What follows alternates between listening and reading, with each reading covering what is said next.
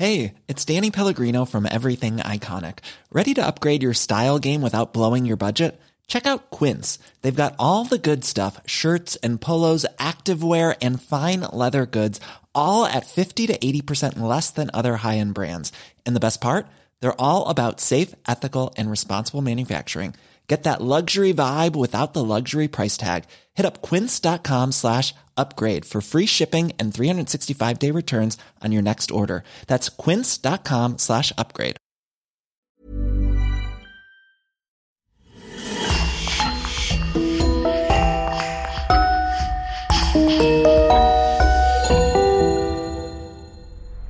Bonjour et bienvenue à tous. Aujourd'hui, nous allons revenir en arrière dans le temps, exactement vers la fin du XVIe et au début du XVIIe siècle, pour vous raconter une histoire sadique et vampirique. L'histoire d'Elisabeth Bathory, une comtesse hongroise obsédée par l'idée de ne pas vieillir. L'histoire effroyable d'une noble femme qui a été tellement rongée par la hantise de la jeunesse éternelle qu'elle a fini par devenir un monstre qui s'est mis à saigner à mort des centaines de jeunes filles vierges. Cela s'est passé il y a tellement longtemps que ce récit pourrait paraître comme une sorte de conte fictif où se mélangent ogres, magiciennes et jeunes filles vulnérables. Mais l'histoire est tout à fait réelle, bien qu'elle se soit irrémédiablement enrobée de mythes et de légendes et que l'on n'arrive plus à distinguer le vrai du faux. Elle continue de fasciner jusqu'à nos jours, ayant influencé des générations de satanistes, inspiré des romanciers, des dessinateurs, des peintres, des groupes de heavy metal, des cinéastes, et cela n'est pas prêt de s'arrêter, loin de là. S'il ne faut en citer que quelques-uns, nous choisissons les plus complets. Erzébeth Bathory, La Comtesse sanglante, est un ouvrage richement documenté, écrit en français par Valentine Penrose, et publié aux éditions du Mercure de France en 1962. La Comtesse est un film réalisé et interprété par la française Julie Delpy en 2010. Elle y joue avec talent une Erzébeth Bathory puissante et forte, mais tellement traumatisée par une rupture amoureuse qu'elle sombre dans la folie. Mais au-delà des fictions et des interprétations, nous nous devons de nous tenir aux faits. Quitte à revisiter toutes les versions, car une chose est sûre, la belle comtesse hongroise a bel et bien existé. C'est même un personnage très controversé et en constante étude par les historiens de nos jours. Tout cela pour vous dire la complexité du sujet et du personnage. La comtesse Erzébeth Bathory est une meurtrière qui a été accusée de crimes défiant toute imagination sur de malheureuses jeunes filles qu'elle recrutait directement du village avoisinant son château. Elle a eu droit à une enquête en bonne et due forme et un procès a bel et bien eu lieu pour la condamner. Il ne fait aucun doute là-dessus car les procès-verbaux ont été retranscrits dans des registres conservés en lieu sûr dans la Hongrie contemporaine. Alors, Erzébeth Bathory a été une femme satanique qui adorait le diable? Une sorcière pratiquant de la magie noire Ou simplement une folle furieuse délaissée par son amant et blessée dans son amour-propre qui s'est mise à se venger sur de pauvres filles? Tout est possible. Tout est à croire. Nous n'avons plus qu'à le découvrir ensemble. Le 29 décembre 1610, le palatin Georgi Turzo et ses hommes arrivent au château de Tchaktitse. Ils sont en mission, envoyés par le roi de Hongrie pour faire une enquête dans le château de la comtesse Elisabeth Bathory. Des rumeurs sont arrivées jusqu'aux oreilles du roi Mathias Ier, et il veut en avoir le cœur net. Il envoie son ministre de justice pour enquêter discrètement chez sa propre cousine. Mais il faut le faire avec tact, car il ne faut surtout pas froisser ni créer des discordes entre les membres de cette illustre famille qu'est la famille Bathory. À la tête d'une troupe armée, accompagnée du prêtre luthérien Itzvan Magyari, le curé de Tchetze, et en présence de deux gendres d'Elisabeth Bathory, le palatin Georgi Turzo arrive au petit matin et pénètre dans le grand château de Tchaktitse. L'arrivée à l'improviste de l'équipé a été étudiée pour avoir un effet surprise sur les habitants des lieux. Mais au contraire, cela n'a eu aucun impact sur la garnison postée devant le portail. Elle ne va opposer aucune résistance et les grandes portes de la bâtisse sont même entr'ouvertes. Georgi Turzo et ses hommes pénètrent sans aucune difficulté à l'intérieur. Ils vont à travers le château accompagnés de gens munis de torches, connaissant les entrées des escaliers les plus secrets. Ils descendent au souterrain. C'est là que se passent les crimes. Il en monte une odeur de cadavre. Les visiteurs pénètrent dans la salle de torture aux murs éclaboussés de sang. Ils sont tous sidérés par le spectacle apocalyptique et abominable qu'ils découvrent. Cela dépasse tout entendement. Là où se trouvent des cages et des instruments chirurgicaux horribles auprès de brasiers éteints. Ils trouvent du sang desséché au fond de grands pots et d'une sorte de cuve. Ils voient les cellules où l'on emprisonne les filles. Des basses et étroites chambres de pierre, un trou profond par où l'on fait disparaître les gens. Les branches du souterrain l'une conduisant vers le village et débouchant directement dans les caves du château, l'autre allant se perdre dans les collines. Enfin, un escalier montant dans les salles supérieures. Et c'est là, étendue près de la porte, que Georgi Turzo découvre une grande fille nue, morte. Celle qui avait été une si belle créature n'était plus qu'une immense plaie. Il est évident qu'une sorte d'orgie païenne et sanguinaire vient de se passer là, à peine quelques heures auparavant. À la lumière de la torche, on peut voir les traces laissées par les instruments de torture. La chair est déchiquetée, les seins tailladés, les cheveux arrachés par poignées, aux jambes et aux bras par endroits, il ne restait plus de chair sur les os. C'est abominable. Plus loin, toujours dans le souterrain, Georgi Turzo et ses hommes découvrent plusieurs jeunes filles, des adolescentes et des jeunes femmes. Une douzaine de servantes agonisaient encore au sous-sol. Certaines étaient affaiblies, presque complètement vidées de leur sang. D'autres, dans un état d'hébétude totale, étaient encore intactes. Elles attendent leur tour. Une pestilentielle odeur de sang et de putréfaction gêne la respiration dans tous les lieux. Les hommes de l'équipée, pourtant aguerris, manquent de suffoquer. Il y en a même qui tournent de l'œil. Tous font le signe de croix et psalmodient en silence. Par la suite, on exhume une cinquantaine de cadavres de jeunes filles dans les cours et les dépendances du château. Elisabeth Bathory ne se trouve pas au château. Il est vraisemblable de penser qu'après une nuit fatigante d'orgie rituelle, elle s'est retranchée dans son repère constitué par le petit château, son domaine réservé où peu de gens avaient le droit de s'introduire pour se reposer. On court le vérifier.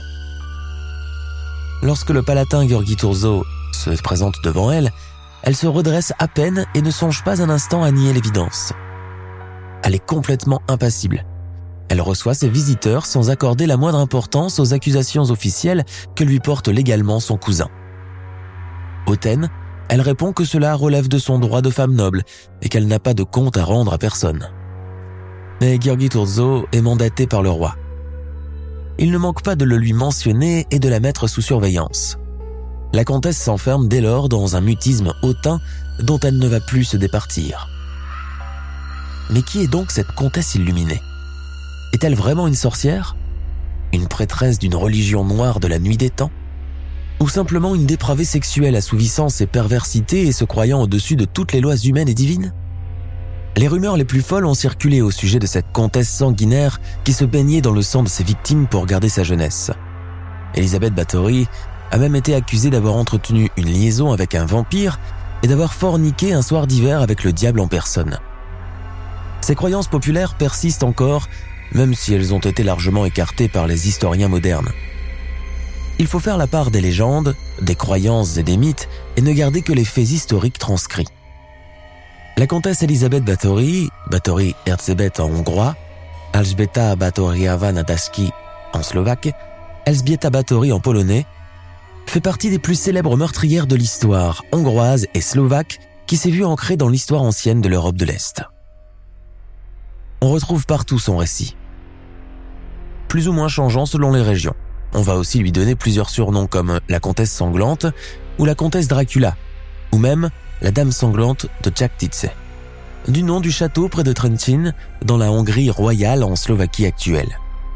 Erzsébet est une descendante d'une illustre famille de Transylvanie, la famille Batory. C'est une famille princière hongroise puissante qui a exercé une grande influence en Europe centrale entre 1480 et 1680. Elle était divisée en deux rameaux, les Batory de Somlio et les Batory d'Exed. Une longue lignée princière, dont Étienne Batory, 1477-1534, le père, gouverneur ou voïvode de Transylvanie. Étienne Ier, Stéphane Batory, 1533-1586, le plus jeune fils du président Étienne Báthory, prince de Transylvanie puis roi de Pologne. Christophe Báthory, 1530-1581, frère plus âgé de Stéphane I de Pologne, voïvode de Transylvanie. Ségismond Ier Báthory, 1572-1613, fils de Christophe, prince de Transylvanie. André Cardinal Báthory, cousin de Sigismond, prince de Transylvanie. Bolditsar Báthory, son frère voïvode de Transylvanie en 1594. Gabriel Báthory, 1589-1616, un neveu du cardinal André, prince de Transylvanie. La Transylvanie est une région au nord-ouest de la Roumanie actuelle qui est connue pour ses villes médiévales, ses frontières montagneuses et ses châteaux. C'est une région très riche d'histoire, de rois guerriers bravant l'ennemi, de reines belles et diaphanes et de châteaux gothiques qui longent de vastes vallées brumeuses.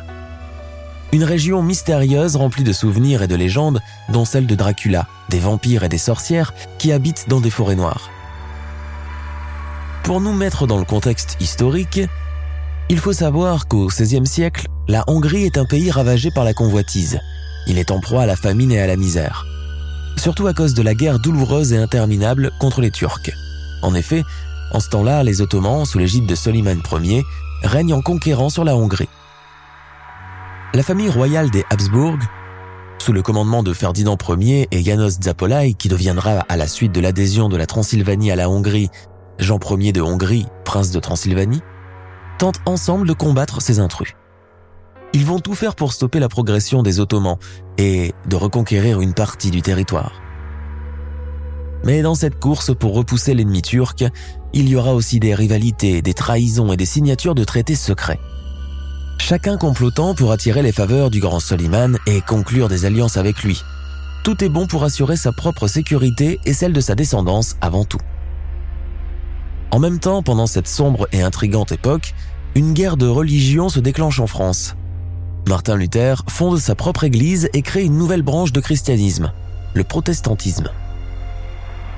Ce grand bouleversement se répercute à travers toute l'Europe, divisant à l'interne plusieurs pays, dont la Hongrie, puisqu'on y retrouve aussi des catholiques et des protestants. Une vingtaine d'années après ces événements, alors que les guerres de religion sévissent encore, Erzébeth voit le jour. Elle est née le 7 août 1560 à Mirbador, dans le domaine familial du château d'Exched. Sa maman s'appelle Anna Batory de Somlio et son papa Georgi Batory d'Exched. C'est un mariage consanguin comme il était d'usage à l'époque, contracté pour garder la pureté du sang royal. Même s'il s'avère que de nombreux membres de sa famille, victimes de ces mariages entre cousins, sont épileptiques, avec des accès de brutalité et de cruauté, Erzébeth est elle-même sujette de maux de tête permanents.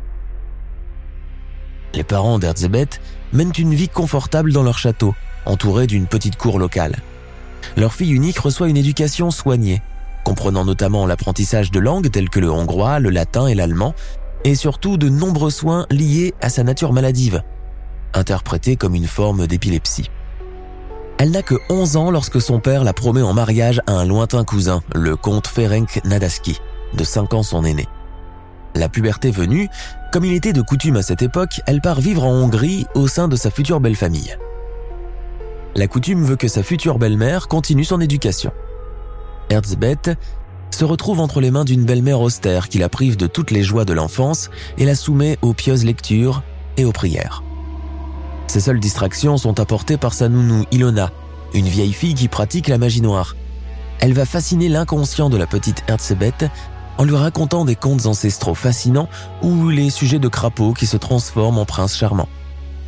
Et en lui apprenant plusieurs sortes de sortilèges et de tours magiques, l'imaginaire de la jeune fille sera ainsi rempli de démons de toutes sortes. Erzébeth grandit vite dans cette atmosphère austère. Elle a un visage très pâle, des yeux larges et noirs qui témoignent d'une âme profonde. Elle a une bouche sinueuse comme un petit serpent et un front obstiné une beauté diaphane qui attire les regards. La jeune adolescente, dont le fiancé qu'elle connaît si peu et qui est souvent absent, tombe amoureuse d'un beau domestique du château. Une idylle s'engage entre eux qui va durer plusieurs mois. Erzébeth tombe enceinte, provoquant ainsi le scandale. Prévenu, le fiancé accourt hors de lui, mais il est décidé à contracter quand même ce mariage qui lui assurerait puissance et richesse. Ferenc castre et exécute le jeune homme tandis que sa promise accouche en secret.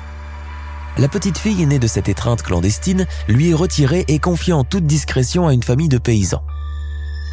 Erzébeth n'a que 15 ans et déjà un lourd passé qui va la rendre sombre et solitaire.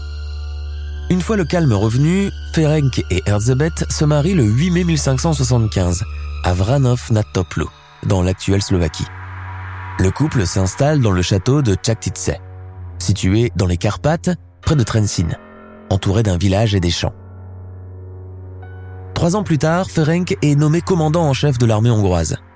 Son ardeur au combat, d'abord contre les Serbes, puis face aux Ottomans, lui vaudra le surnom de prince noir. Cet homme courageux mais violent vit sur les champs de bataille. Négligeant son épouse, il ne fait que de courts séjours au château. Pendant l'absence de son mari, la jeune comtesse s'ennuie dans ce grand château situé dans une région montagneuse et déserte. Erzébet n'est entourée que de domestiques et de villageois. Elle passe de longues journées solitaires bien qu'elle se charge avec brio des affaires du domaine. Sa belle-mère lui conseille un jour de consulter une guérisseuse, capable de lui donner des élixirs de fertilité. Elle commence alors à fréquenter la guérisseuse et sorcière du village, Dorco, qui lui donne plusieurs potions pour se soulager de son épilepsie, la soigne de ses maux de tête et lui offre aussi quelques potions magiques pour conserver sa jeunesse. En devient adepte et va même demander à Dorco de s'installer au château afin qu'elle lui en prépare à volonté. Son obsession pour conserver sa beauté va naître à ce moment-là. Après dix ans de mariage en 1585, Erzébet tombe enfin enceinte de son mari. Sa première fille, Anna, va naître, puis Ursulia, ainsi qu'un fils se prénommant Andrei. Malheureusement, Ursulia et Andrei, maladifs, vont mourir très rapidement. Il faudra attendre 1598 pour voir naître deux autres enfants, Katharina et Pal. À cette période de sa vie et de la vie générale, Erzébet gère au mieux les terres de son mari. C'est une mère aimante, affectueuse, attentive et dévouée, et se préoccupe volontiers du sort des plus pauvres villageois.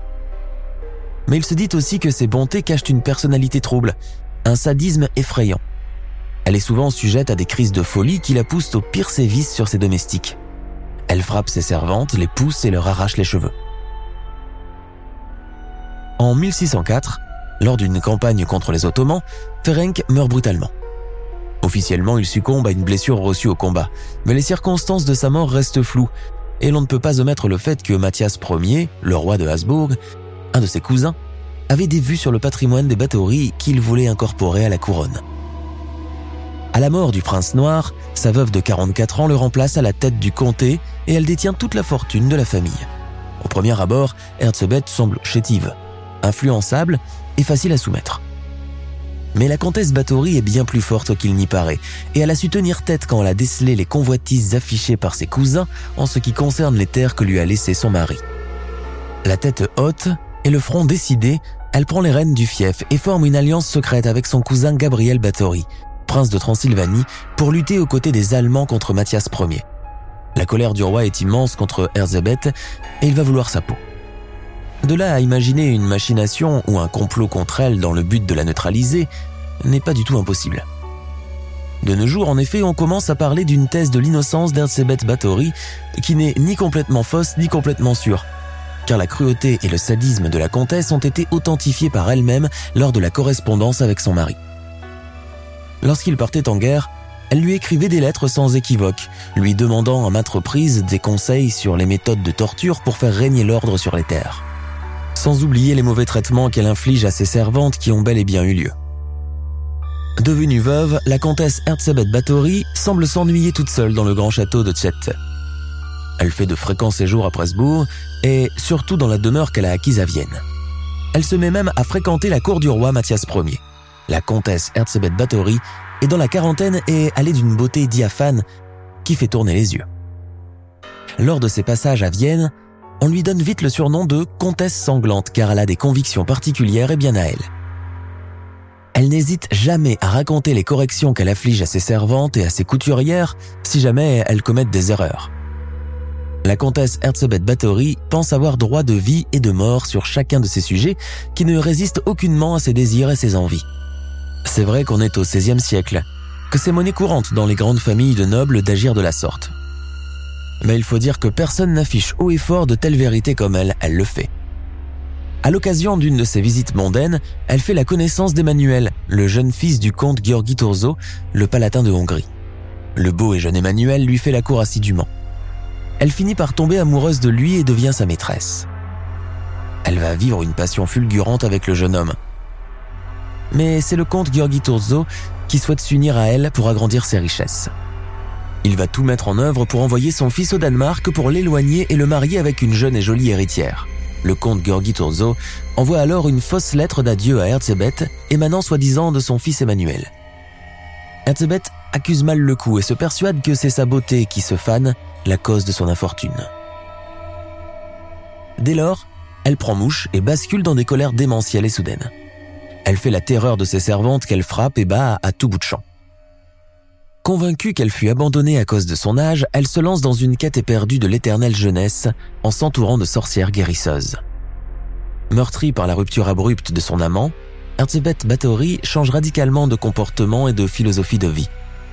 Au-delà des violences déjà mentionnées, elle aurait de nombreux amants et serait rongée jusqu'à la folie par la hantise de vieillir.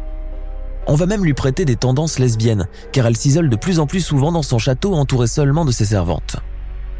Plus intrigante encore est la relation qu'elle a entretenue réellement avec une mystérieuse inconnue dont personne ne sait le nom, et qui vient voir Elsebeth dans le château, déguisée en garçon. Ce n'est pas une paysanne, mais une femme de qualité qui, sans être masquée, éprouve le besoin de se travestir, sans doute pour éviter de se faire reconnaître. Cette dame descend de temps en temps faire la fête chez Herzebeth, la veuve indépendante. Qui était cette étrangère et quelles étaient exactement les relations entre elle et Herzebeth. On ne peut que broder sur cette anecdote rapportée par le personnel du château. En tout cas, c'est à cette époque qu'un épisode décisif va entraîner la comtesse dans un cycle infernal d'orgie sanguinaire, et qui va être le tournant infernal dans sa vie de comtesse sanguinaire. Un jour, visiblement échauffée par ses humeurs dépressives, Herzebeth frappe violemment une de ses jeunes servantes et son visage se couvre du sang de la malheureuse. Herzebeth remarque étonné mais ravi que cela redonne à sa peau douceur et jeunesse. Herzebeth, qui voulait rester belle et désirable aux yeux de ses jeunes amants, va comprendre à ce moment-là que sa peau au contact du sang reprend vie et que la longévité de sa beauté va dépendre du nombre de bains de sang qu'elle va pouvoir prendre. Tous les espoirs sont encore permis. Elle pouvait encore séduire et aimer. L'idée est venue de là, sans aucun doute, mais entre une idée et son exécution, il y a toujours un gouffre. Qu'est-ce qui a bien pu se passer pour faire basculer Herzebeth Bathory dans l'horreur sanguinaire qui va suivre? Personne ne le sait vraiment, mais la chose s'est faite sans aucun doute. Il faut dire qu'on ne peut rien certifier à partir de ce point du récit. La légende et le mythe s'enchevêtrent tellement avec l'histoire, et on ne distinguera plus vraiment le vrai du faux. Mais il faut toujours rester dans le contexte de l'histoire et ne pas oublier que nous sommes au XVIe siècle, bien loin de la logique et des lois du monde moderne et actuel. En ce temps-là, les seigneurs avaient tous les droits sur leur sujet et personne n'y trouvait rien à redire. Et il ne faut pas oublier que nous sommes chez Erzébeth Bathory, une noble femme, qui avait tout un village à sa disposition. Sa belle-mère et son mari n'étant plus là pour freiner ses délires, bien que cultivée et instruite, elle était devenue indépendante et prêtait l'oreille à de drôles de dames de compagnie qui encourageaient et attisaient sa folie sanguinaire. En effet, dans son grand château, Erzébeth Bathory vivait désormais seule au milieu d'une troupe entièrement vouée à son service. Une sorte de personnel permanent et indispensable et qui l'influence au plus haut point. Elle est désormais toujours accompagnée de sa nourrice Jo Ilona et de sa guérisseuse, dite Dorco, deux sorcières vieilles, vulgaires, sales et d'une totale immoralité. Ces deux femmes ont sûrement approuvé son idée sanguinaire et l'ont même encouragée dans ce sens. Pire encore, elle lui aurait même facilité la tâche de trouver du sang frais, cette matière qui lui était alors devenue indispensable. D'autant plus que la comtesse avait besoin d'un sang spécial. Le sang, pour être efficace, doit être humain, frais, provenant de filles vierges, et accessoirement, si la fille en question est de race pure et aristocrate, c'est encore bien meilleur. Dans sa folie sanguinaire, Herzebeth a aussi deux agents d'exécution, une sorte d'homme et de femme à tout faire, un certain Ojvari Johannes, dit Fixco, une sorte de nabot disgracieux, et une lavandière, Katalin Benitsky. Ces deux acolytes sont toujours prêts à frapper, saigner et enterrer les malheureuses victimes en toute discrétion. L'équipée macabre semble être finalement prête pour le bon vouloir de la comtesse. En tout cas, dès lors, Herzebeth donne libre cours à ses plaisirs et fantasmes les plus enfouis. Et c'est à partir de ce moment-là que la machine exécutive va être lancée. La comtesse envoie donc ses émissaires partout dans le pays à la recherche de belles filles vierges. Dans les villages alentours, il se dit que les gens de la comtesse battent la campagne en quête d'adolescentes, filles de paysans ou de petite noblesse. Tous les moyens sont bons. Menaces, intimidation, promesses d'argent et achats purs et simples dans certaines familles pauvres. Toutes les belles filles vierges de Transylvanie et de Hongrie sont visées et commencent à prendre le chemin vers le château de Tcheste. Une fois prises au piège à l'intérieur du château, elles y subissent des sévices variés. Elles sont battues et fouettées à mort ou torturées au moyen de tenailles, d'aiguilles et de fer rouge. Les filles sont enchaînées dans des cachots, mourant de froid, de faim ou sous les coups. Et la plupart d'entre elles n'en ressortent jamais plus. Elles sont enterrées dans le parc ou dans les catacombes du château. Entre-temps, la comtesse s'enduit de leur sang dont elle prend même des bains, convaincue qu'elle obtiendrait ainsi la jeunesse éternelle. On raconte même que la comtesse veille à ce que les jeunes filles retenues prisonnières soient bien nourries et engraissées, car elle croyait que plus elles étaient dodues, plus elles avaient de sang dans les veines, et que plus elles étaient bien portantes, plus la vertu de ce sang était efficace. Rien ne va plus arrêter Herzebet qui prend goût à cet écoulement de sang vierge. Plus tard, un autre personnage va venir compléter l'équipée sinistre de la comtesse. Une certaine Darvula Anna, une autre sorcière adepte de magie noire qui connaît des formules et des incantations sataniques, va convaincre Herzebet qu'elle connaît des recettes infaillibles pour prolonger indéfiniment sa beauté diaphane. La comtesse va tellement la croire qu'elle ne peut plus se passer d'elle et l'installe dans une dépendance du château. On raconte qu'à son arrivée, la fréquence des massacres augmente considérablement. Le nombre total de jeunes filles torturées et tuées par la comtesse reste inconnu. Il varie selon les légendes et les témoignages. Il va de 36 à plus de 80, voire 640 jeunes filles saignées à mort. Mais il faut toujours garder en tête que le fil reste toujours mince entre la légende et la réalité. Selon les récits transcrits, le chiffre 600 semble bel et bien plausible. Les rumeurs de disparition de jeunes filles commencent à circuler de plus belle dans les villages avoisinants et les paysans se montrent de plus en plus méfiants. Mais personne n'ose porter plainte, pas même les parents des jeunes filles disparues qui craignent trop les représailles y compris celles de forces diaboliques qu'on dit être au service de la comtesse. Et puis les Bathory et les Nadasdi sont des familles beaucoup trop puissantes dans la région pour oser les affronter. Cependant, même si l'on est une personnalité considérable, même si l'on est apparenté aux plus nobles familles du Saint-Empire, même si l'on prend des précautions pour éviter que les langues ne se délient, de telles manœuvres antichrétiennes ne passent pas inaperçues on n'empêche pas certaines personnes de murmurer et de faire des allusions qui se colportent de village en village. Entre 1602 et 1604, un nouveau prêtre luthérien, Isvan Magyari, arrive dans la région. La nature de son travail le pousse à traverser les montagnes et à faire des visites dans les monastères des alentours. Il va avoir écho des rumeurs et reçoit de timides confidences. Le prêtre courageux apprend aussi le grand nombre de disparitions de jeunes filles et refuse de fermer les yeux sur ces faits mystérieux. Il commence sa propre enquête. Il va même jusqu'au souterrain du château et y découvre les cercueils où gisent les cadavres des pauvres filles. Il est alors certain que des crimes païens sont en train d'être commis dans ces lieux. Quand le prêtre Itzvan Magyari reçoit un gâteau empoisonné de la part de la comtesse, il comprend qu'elle veut qu'il arrête ses investigations. Mais il ne se démonte pas et va se plaindre à la fois publiquement et à la cour. Les autorités prennent un certain temps avant de répondre à ces plaintes, mais lorsque des jeunes filles de familles nobles viennent à disparaître elles aussi, cela commence enfin à attiser la colère des gens et les autorités ne peuvent plus fermer les yeux. Les bruits finissent par atteindre le roi Mathias qui va prendre l'affaire en main et ordonner une enquête qu'il confie à son conseiller, le palatin Georges Tourzo, une sorte de ministre de la justice. Ce dernier est aussi un cousin d'Erzsébet, le père du jeune Emmanuel, et lui-même prétendant et conduit de la comtesse. Comme quoi les motivations de cette enquête n'étaient pas tout à fait innocentes de part et d'autre. En mars 1610, le palatin Georges Tourzeau charge deux notaires de rassembler des preuves. Avant même de connaître l'entière vérité, Tourzeau négocie avec Pal, le fils de la comtesse et ses deux beaux-fils. Un procès public et une exécution auraient causé un grand scandale pour l'illustre famille. Le palatin Georges Tourzeau se rend secrètement à Tchest, et s'informe auprès de certaines personnes de confiance, en particulier le prêtre Isvan Magyari, qui, sans avoir l'intention de le publier de son vivant, avait rédigé un long mémoire dans lequel il signalait quantité de faits pour le moins troublants sur les agissements de la comtesse Erzsébet Báthory.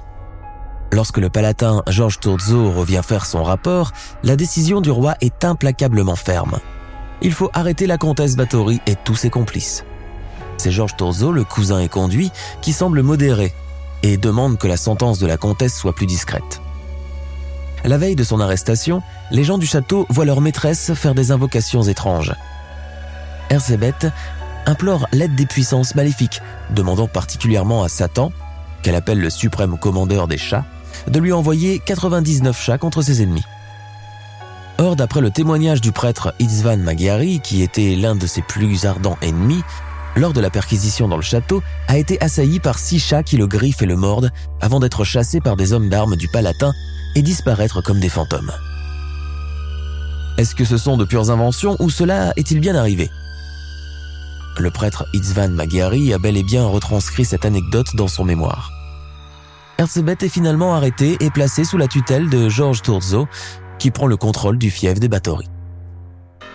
Entre 1610 et 1611, une enquête officielle s'ouvre sur les agissements équivoques de la comtesse. Plus de 300 témoignages sont obtenus, collectés et transcrits. Les rapports des enquêteurs comprennent les témoignages des quatre accusés directs, ainsi que ceux du reste du personnel du château. On retrouve les procès-verbaux des interrogatoires menés pendant l'instruction, conservés aux archives nationales de Hongrie. Des scènes glaçantes sont mises noir sur blanc, racontées par les témoins qui ont bel et bien été interrogés un par un. Mais toutefois, on est en droit de se demander si ces dépositions ont été acquises au moyen de la torture, méthode pratiquée couramment à l'époque. Et c'est pourquoi il convient de les prendre avec beaucoup de réserve. Mais ils ne sont nullement en contradiction avec d'autres témoignages et avec le bruit qui circule depuis longtemps sur les atrocités qui sont commises au château de la comtesse. Et même s'il faut faire la part des choses, les récits sont hallucinants. Il y a là un accent de vérité qui ne trompe pas. Ces témoins participants actifs à des orgies de la comtesse étaient motivés par une foi énigmatique d'origine païenne et ancestrale. Ils sont parfaitement conscients de ce qu'ils racontent et d'ailleurs, ils ne manifestent aucun remords ni sentiment de culpabilité quant à ce qui leur est reproché. Selon les confessions des accusés, Erzsébet Báthory aurait non seulement torturé et tué ses victimes à Tchaktitse, mais également dans ses propriétés à Beko, Sarvar, Dutchkreutz, Bratislava et Vienne et même sur le chemin entre ces différents lieux. Ainsi, le premier témoin, Pixco, le nain homme à tout faire de la comtesse, avoue avoir tué 37 jeunes filles et participé à leur inhumation. Il dit que c'est Dorco la sorcière qui se rendait au village voisin pour approcher les jeunes filles. Elle leur offrait au nom de la comtesse du travail bien payé dans le château. C'est tout un démarchage de longue haleine, mais dès que les jeunes filles crédules mettent les pieds au château, on procède à leur mise à mort immédiate. Certaines femmes de différents villages, attirées par le gain, se portent elles-mêmes garantes de ramener d'autres jeunes filles vierges. Beaucoup de femmes villageoises vont aider dans la besogne. Pichko raconte qu'il y avait une femme spéciale qui ne tuait pas mais qui enterrait. Une autre femme, au nom de Sabo, a amené des filles et aussi sa propre fille, quoique sachant qu'elle serait tuée. Comportement bizarre que personne n'a pu comprendre, même pas la comtesse. Joilona aussi en a fait venir beaucoup. Kata n'a rien amené, mais elle a enterré toutes les filles assassinées par Dorco. Pisco, le nain, révèle encore que les complices de la comtesse, après avoir attaché les mains et les bras très serrés avec du fil de fer, elle battait à mort les jeunes filles jusqu'à ce que tout leur corps devienne noir comme du charbon et que leur peau se déchire. L'une supporte plus de 200 coups avant de mourir. Une véritable horreur. Dorco leur coupe les doigts un à un avec des cisailles et ensuite leur pique les veines avec des ciseaux. Ilona apporte le feu, fait rougir les tisonniers, les applique sur la bouche des malheureuses et met le fer dedans.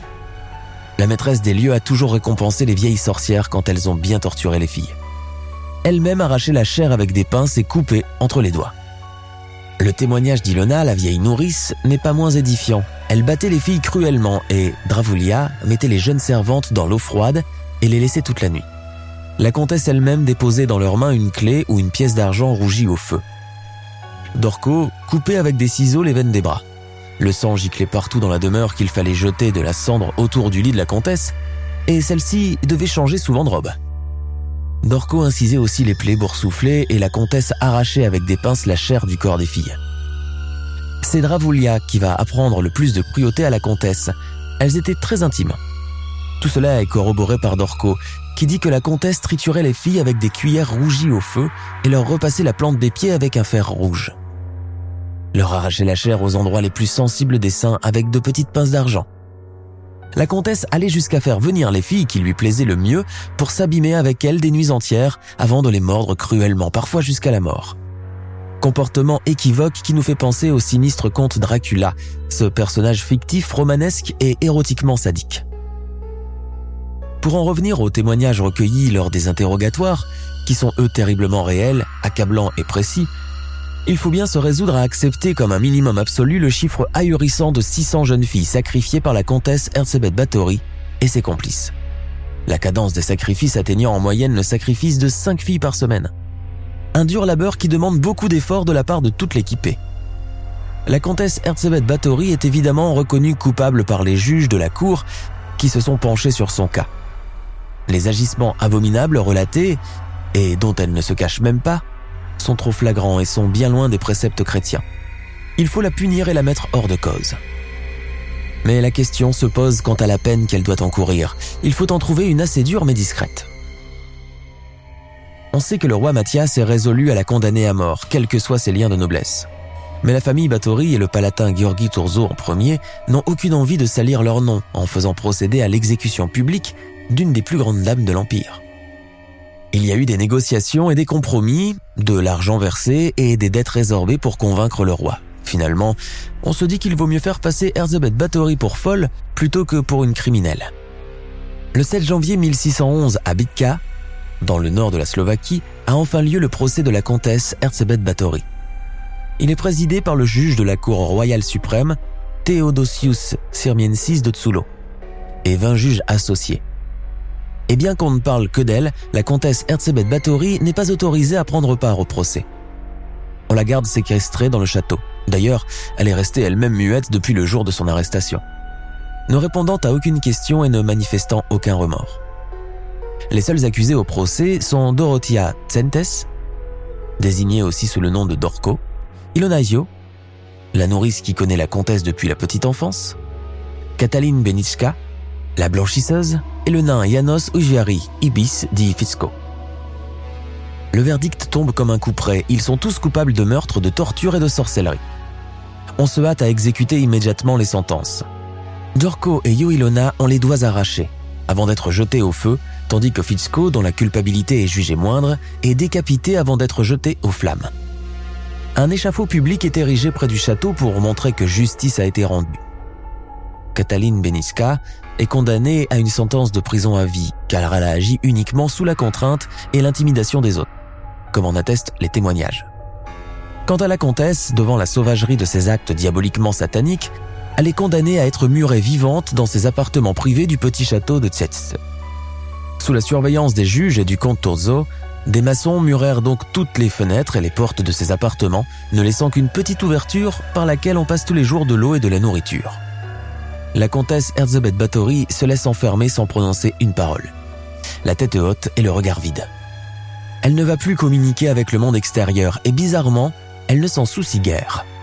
Elle va survivre dans ces conditions durant quatre ans encore, supportant la solitude, le manque d'air, le manque de soleil et l'obscurité la plus totale. Voyant que ses forces se déclinent, Erzsébet rédige son testament en juillet 1614 en présence de ses geôliers, ses enfants et le comte Tourzo. Elle meurt le 21 août de la même année. Elle a 54 ans, un âge très avancé pour l'époque. Au dire de ceux qui l'ont vu le jour de son enterrement, sa beauté était restée intacte. Et l'on retrouve dans ses appartements de nombreux grimoires et surtout des invocations sataniques dans lesquelles elle conjurait le diable de faire mourir ses ennemis, le comte Tourzo en tête, et de leur envoyer des démons sous forme de chat noir. Il est bien certain que la magie pratiquée par la comtesse Erzsébet Báthory est une magie des plus noires et des plus sinistres, et c'est la seule explication plausible de son invraisemblable comportement.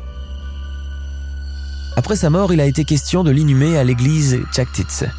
Mais les villageois se sont opposés fortement à ce qu'elle soit enterrée en Terre Sainte. Depuis le procès, ils la considèrent comme une mégère sorcière qu'il a fallu brûler pour se débarrasser de ses ondes maléfiques. Situé dans le nord-est de la Hongrie, le village d'Exed, berceau de la famille maternelle, accepte miraculeusement de recevoir la dépouille de la défunte dans son cimetière. Le patrimoine de la comtesse hérité de son mari, est intégralement reversé à la couronne. Le château de Tsetste a été maudit depuis et n'a plus jamais été habité. Mais on peut encore distinguer ces ruines qui s'accrochent encore dans le temps, dressées sur un éperon rocheux des Carpates slovaques, gardant à jamais les secrets de la comtesse maudite. Au cours des siècles suivants, l'histoire de la comtesse Erzsébet Báthory, bien que tout à fait réelle, va se nourrir de tant d'éléments légendaires que l'on n'arrive plus à distinguer le vrai du faux. On a tout dit et tout écrit à son sujet. Elle a été incontestablement une sorcière ou du moins une magicienne, prêtresse d'une religion noire héritée de la nuit des temps. Elle n'était absolument pas folle, bien que sujette de maux de tête et de crises épileptiques. Et il serait stupide de ne voir en elle qu'une dépravée sexuelle, une bisexuelle assouvissant ses désirs cruels et pervers sous le couvert de son impunité de noble dame. Et bien que son comportement lesbien ne fait aucun doute, il n'est pas suffisant pour expliquer toutes les horreurs qu'elle a commises. Et pourquoi n'a-t-elle sacrifié ou fait sacrifier à son culte sanguinaire que des filles vierges? Le sang des vierges a-t-il vraiment des vertus de beauté et d'immortalité? La réponse n'est peut-être pas si difficile que ça si on imagine que la comtesse Erzsébet Báthory était bel et bien une femme vampire, se régénérant dans le sang des jeunes vierges qu'elle sacrifie en l'honneur d'une mystérieuse et cruelle déesse des anciens jours. Elle mordait et s'enduisait du sang de ses victimes pour rester éternelle la comtesse a emporté son secret dans la tombe, si tant est qu'elle est réellement une tombe, puisque les vampires ne meurent jamais vraiment.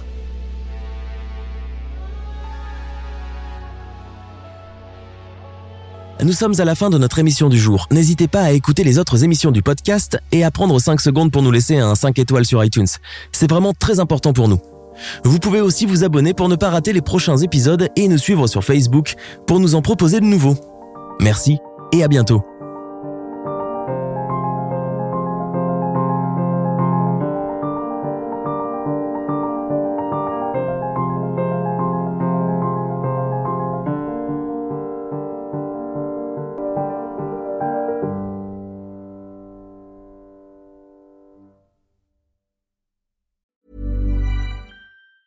Planning for your next trip? Elevate your travel style with Quince. Quince has all the jet setting essentials you'll want for your next getaway, like European linen, premium luggage options, buttery soft Italian leather bags, and so much more. And it's all priced at 50 to 80% less than similar brands. Plus, Quince only works with factories that use safe and ethical manufacturing practices. Pack your bags with high-quality essentials you'll be wearing for vacations to come with Quince. Go to quince.com slash trip for free shipping and 365-day returns. When you make decisions for your company, you look for the no-brainers. If you have a lot of mailing to do, stamps.com is the ultimate no-brainer. Use the stamps.com mobile app to mail everything you need to keep your business running with up to 89% off USPS and UPS. Make the same no-brainer decision as over 1 million other businesses with stamps.com. Use code program for a special offer. That's stamps.com, code program.